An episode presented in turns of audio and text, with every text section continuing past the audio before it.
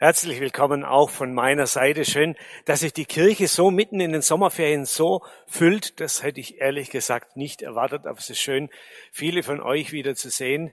Einige werden den Urlaub schon hinter sich haben, andere vielleicht noch vor sich. Auf jeden Fall wünsche ich euch, dass ihr den Sommer noch genießen könnt, auch wenn es jetzt ein bisschen kühler wird. Ich habe diese Woche ein Erfolgserlebnis gehabt. Ich habe nämlich dieses Buch zu Ende gelesen.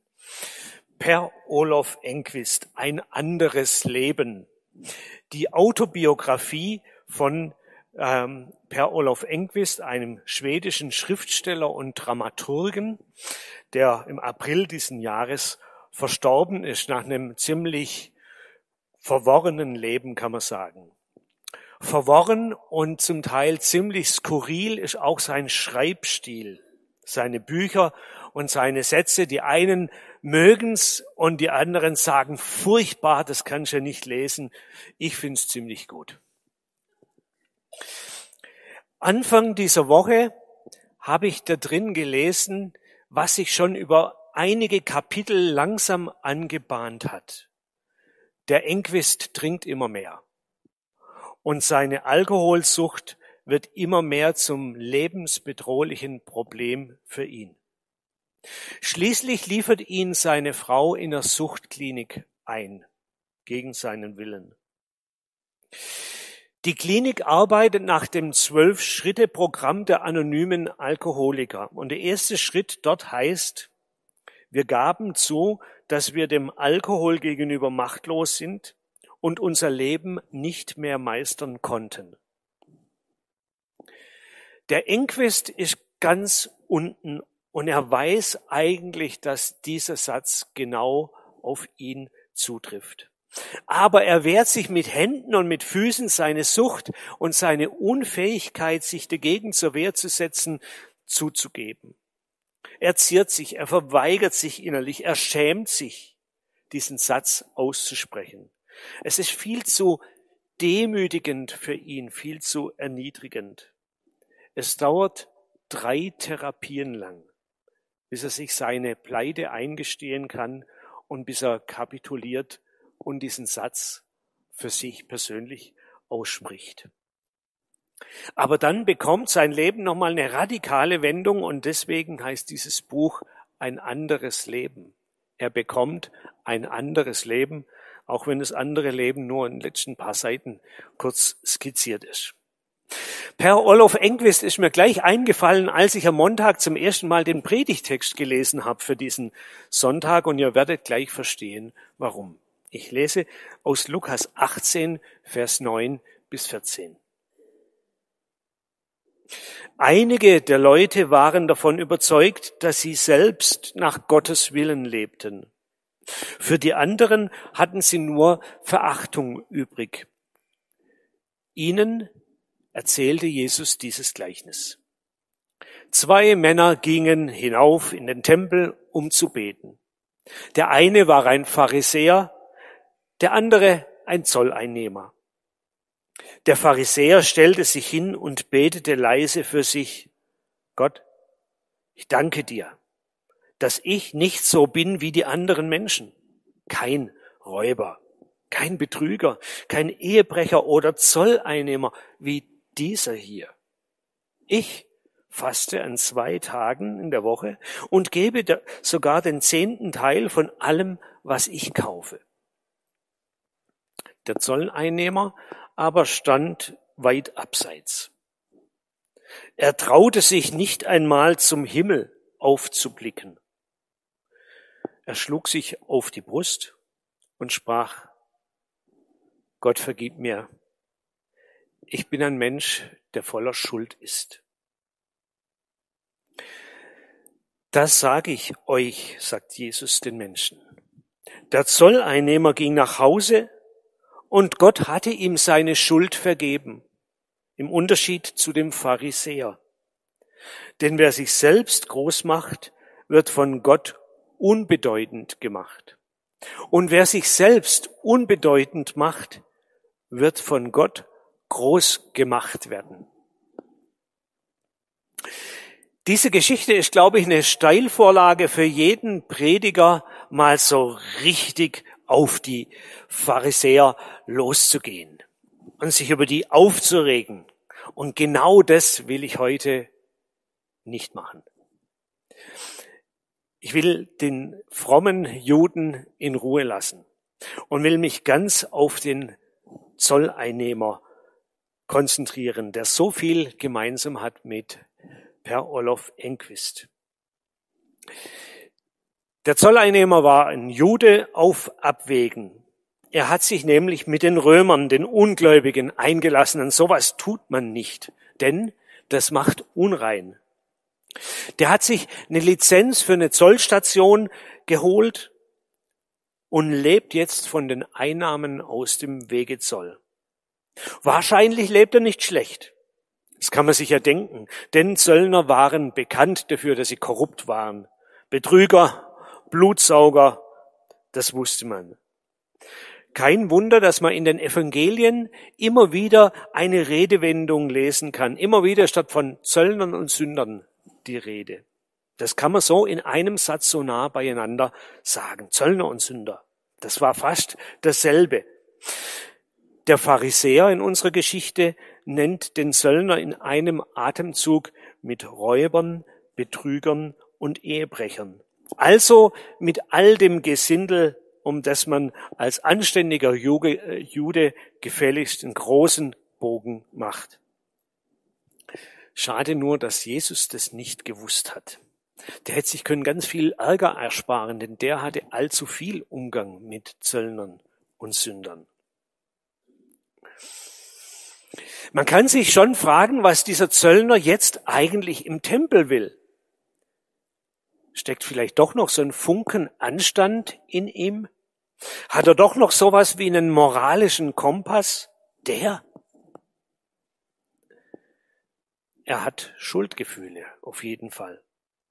Warum auch immer. Aber er merkt wahrscheinlich, er kann nicht ungeschehen machen, was er getan hat.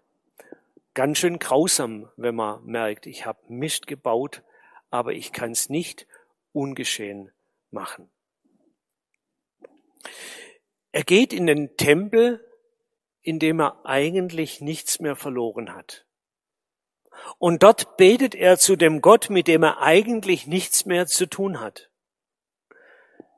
Auf seine Weise. Er schämt sich. Er wird am liebsten wahrscheinlich im Erdboden versinken. Er gibt sich keine Mühe mehr, irgendeine anständige Fassade zu wahren und irgendwie würdig auszusehen. Er hält sich ganz am Rand, schaut niemand an, schaut nicht in den Himmel, sondern auf dem Boden und schlägt sich an die Brust. Ich habe nachgelesen, damals ein Zeichen von Trauer, Schmerz, Schuldbewusstsein und Reue. Und er spricht seine Schuld aus, ringt sich sein Geständnis, seine Kapitulation ab. Gott, vergib mir, ich bin ein Mensch, der voller Schuld ist. Gebet Ende. Er geht wieder. Ob er den Pharisäer überhaupt bemerkt hat, ob er gelitten hat unter dessen Blicken oder dessen Gebet, spielt für ihn wahrscheinlich gar keine Rolle. Er geht wieder. Aber er geht anders, als er gekommen ist. Er geht nämlich ohne seine Schuld. Er geht gerechtfertigt, steht in der Lutherbibel. Gott hat ihm seine Schuld vergeben steht in der Basisbibel, die wir gerade gesehen haben. Er ist also befreit. Alles, was er zu sagen hatte, die ehrliche Wahrheit ist gesagt. Kein Versteckspiel mehr, keine Ausreden, keine Selbstrechtfertigung. Das allein schon kann ja sehr heilsam sein, sehr befreiend sein, wenn man mal sagen darf, wie es wirklich ist. Aber hier kommt noch mal was dazu. Die Dimension von Vergebung. Gott vergibt ihm, verzeiht ihm, rechnet die Schuld nicht mehr zu, schafft Versöhnung. Und so muss seine Zukunft nicht länger die logische Konsequenz von den Fehlern seiner Vergangenheit bleiben. Gott legt, eine neue, legt das Fundament für einen Neuanfang, für ein anderes Leben. So ist Gott. Quer durch die Bibel finden wir immer wieder Texte, die genau das behaupten, dass Gott die Fundamente für einen Neuanfang im Leben schafft, weil er die Schuld nicht zurechnet. Der Zöllner ist für ihn jetzt ein Unschuldiger. Der Zöllner ist in der Geschichte Jesu sicherlich sowas wie ein Vorbild. Was können wir heute hier von dem Zöllner lernen? Ich glaube, Ehrlichkeit. Ehrlichkeit vor uns selber und Ehrlichkeit vor Gott. Unsere inneren Abgründe, unsere dunklen Seiten anschauen und zugeben die Verletzungen, die mich prägen und die dafür sorgen, dass ich andere verletze. Meine Unfähigkeit, bestimmte Leute zu lieben. Meine Ohnmacht, destruktive Gewohnheiten loszulassen. Meine Neid, meine Unversöhnlichkeit, meinen geheimen Egoismus, wo es immer nur um mich geht. Meine Ratlosigkeit, meine Unfähigkeit, alle Fäden meines Lebens in der Hand zu halten. Meine ewigen Baustellen und Schwachstellen. Nicht mehr wegsehen, nicht mehr bagatellisieren, nicht mehr rechtfertigen, einfach zugeben. So ist es mit mir. Ich bin kein Zöllner, bin kein Ehebrecher oder Betrüger, aber ich bin auch nicht der, der ich gern sein wollte. Und ich bin nicht der, der ich vor Gott sein sollte. Gott, vergib mir. Ich bin ein Mensch, der voller Schuld ist. Und ich brauche deine Hilfe. So eine Einsicht, so ein Eingeständnis, so eine Beichte macht keinen Spaß. Das kränkt, das ist peinlich, das ist eine Pleite. Da muss man sich ja vor sich selber schämen. Und es ist sicher kein Zufall, dass wir solche Momente gerne vermeiden. Vielleicht auch im Gottesdienst manchmal an den Rand drängen, das Thema unseres Versagens und unserer Schuld. Der Schluss von unserem Bibeltext klingt so, wie wenn es Jesus genau um diesen Effekt der Demütigung ginge. Wer sich selbst unbedeutend macht, der wird von Gott groß gemacht werden. Oder wie es in unserem Wochenspruch für diese Woche heißt, Gott widersteht den Hochmütigen, aber den Demütigen gibt er Gnade. Übrigens, der Per Olof Enquist hat Gott genauso kennengelernt. Der stammte nämlich aus einer ganz frommen freikirchlichen Familie und schon als Kind und als Jugendlicher sollte er jeden Sonntag in der Betstunde seine Sünden bekennen. Auch wenn ihm gar nichts einfiel, musste halt was erfinden. Dumm gelaufen. Vor Gott muss man sich scheinbar immer klein machen und irgendwie schuldig fühlen. So hat er es gelernt.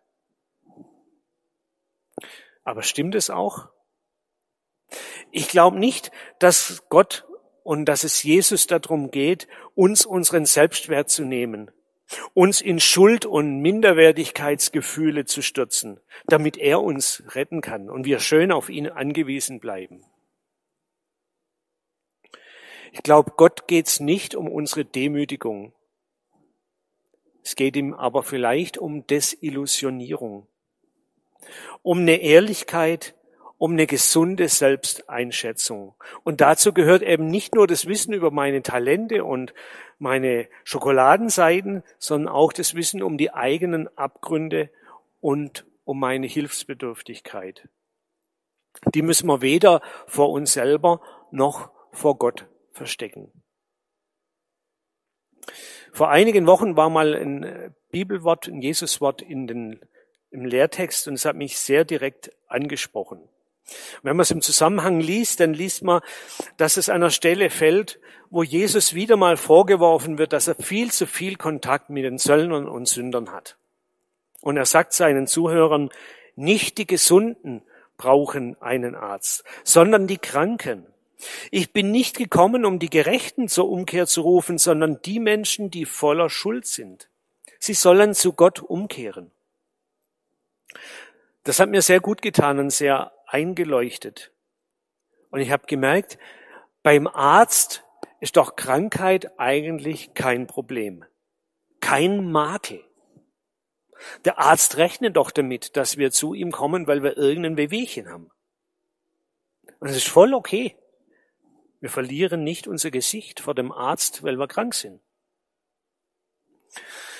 Auch wenn es ein schwieriger Punkt ist, dann eine Diagnose zu kriegen oder sich dem zu stellen, dass da irgendwas nicht stimmt. Aber das ist ja nicht der Schluss der Geschichte. Die Diagnose, der Befund, das Eingestehen von Schuld und Scheitern ist nicht das Letzte, sondern vielleicht ein Tiefpunkt, aber hoffentlich auch ein Wendepunkt und ein Anfangspunkt für einen neuen Weg, für ein anderes Leben. Mit einem kompetenten und menschenliebenden Arzt, nämlich mit Jesus an unserer Seite. Der Zöllner erfährt diesen Wendepunkt für sich im Tempel, einem Ort, wo man Gott trifft, aber gleichzeitig einem öffentlichen Ort, wo man auch Menschen trifft. Was für Menschen braucht wohl ein Zöllner, der neu anfangen will? Nochmal per Olof Enquist. Der berichtet in seinem Buch von seinem ersten Besuch in einer Selbsthilfegruppe der anonymen Alkoholiker. Es war eigentlich ziemlich schön mit den Kameraden, die zusammenhielten. Sie befanden sich alle am Boden des Daseins und hielten zusammen und verachteten einander nicht und schämten sich nicht und hatten das Schlimmste mitgemacht. Wow. Hat mir gut gefallen, wie er das beschreibt. Und das würde ich mir für uns als Gemeinde wünschen. Die Gemeinde kein Club der Pharisäer, kein Ort für die besseren und frömmeren und rechtgläubigen und Mutmenschen, Gutmenschen, sondern viel eher so eine Art Krankenhaus.